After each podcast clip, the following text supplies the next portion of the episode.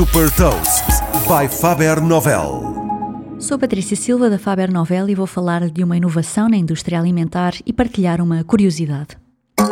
Hot Toast.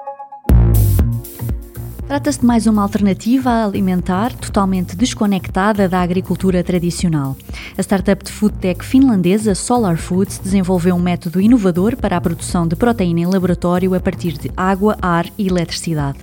O processo é semelhante ao de fermentação de cerveja. São colocados micróbios num líquido e alimentados com dióxido de carbono e bolhas de hidrogênio através de um processo elétrico.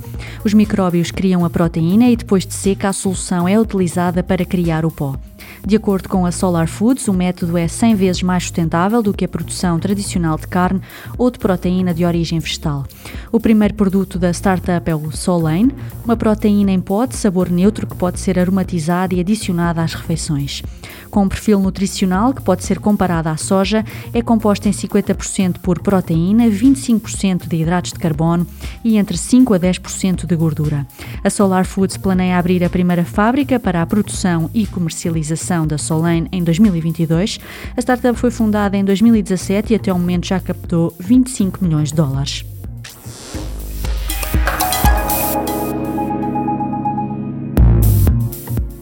Deixo-lhe também uma curiosidade sobre o mercado global de produtos de proteína de origem vegetal.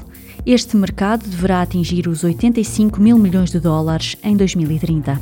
Saiba mais sobre inovação e nova economia em supertoast.pt.